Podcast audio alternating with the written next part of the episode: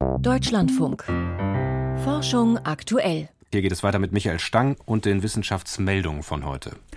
Am 26. September 2022 war die US-Raumsonde DART planmäßig mit einer Geschwindigkeit von 24.000 Kilometern pro Stunde auf dem nur 160 Meter großen Asteroidenmond Dimorphos eingeschlagen. Die Wucht des Einschlags hatte die Bahn des Asteroiden stärker verändert als zuvor geschätzt, zudem hatte sich dessen Form gewandelt. Die detaillierten Analysen der dazu gesammelten Daten und Computersimulationen präsentiert ein internationales Team nun im Fachblatt Nature Astronomy. Demnach ist Dimorphos kein fester Körper, sondern nur ein locker gepackter Haufen aus Geröll was auch die starke Abweichung der Flugbahn nach dem Einschlag der Sonde erklärt. Brauereiabfälle liefern Verpackungsmaterial. Ein Team der Eidgenössischen Materialprüfungs- und Forschungsanstalt EMPA in der Schweiz hat aus Biertreber, einem Abfallprodukt der Bierbrauerei, Nanocellulose gewonnen. Dieses Grundmaterial verarbeiteten die Forschenden mithilfe verschiedener Verfahren zu einem Aerogel. Aerogele sind nanostrukturierte, offenporige Werkstoffe, die gute Isolationseigenschaften aufweisen. Damit könnte dieser Werkstoff in Verpackungen temperaturempfindlicher Lebensmittel wie Fleisch und Wurstwaren zum Einsatz kommen. Die US-Luftfahrtbehörde bemängelt Schwächen in Boeings Qualitätsmanagement.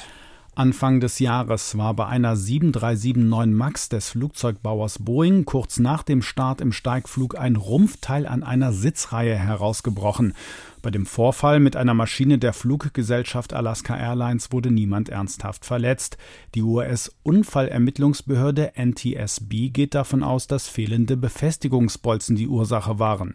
Nun hat die US-Luftfahrtbehörde FAA ihren Untersuchungsbericht vorgelegt.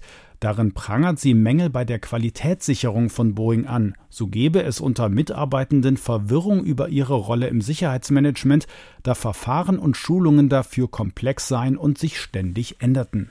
Live-Konzerte schaffen stärkere Emotionen als Musik vom Band.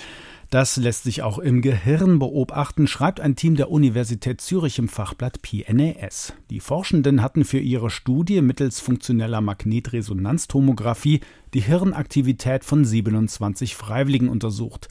Das eine Mal spielten Pianisten live kurze Passagen trauriger oder fröhlicher Musik vor. Das andere Mal ertönte dieselbe zuvor aufgenommene Klaviermusik vom Band. Eine Ursache für die stärkeren Emotionen bei Live-Musik ist demnach die Interaktion der Musizierenden mit ihrem Publikum, die die Klänge und Variationen des Gespielten beeinflussen. Ein kleiner Fisch macht Riesenkrach. Ausgewachsene Exemplare der Art Danionella cerebrum sind nur etwa 12 mm groß. Dennoch können diese Tropenfische körpernah Lautstärken von über 140 Dezibel erzeugen. Diese Lautstärke ist vergleichbar mit einem Düsentriebwerk beim Flugzeugstart in 100 Metern Entfernung. In ihrer im Fachblatt PNAS erschienenen Studie zeigen Senckenberg-Forschende, dass die transparenten Fische über einen besonderen Schallerzeugungsapparat verfügen. Die Tiere nutzen die Laute vermutlich, um in trüben Gewässern mit Artgenossen zu kommunizieren. Die Studienergebnisse stellen die Lehrmeinung in Frage, dass die Geschwindigkeit der Skelettbewegungen von Wirbeltieren durch die Muskelbewegung begrenzt ist.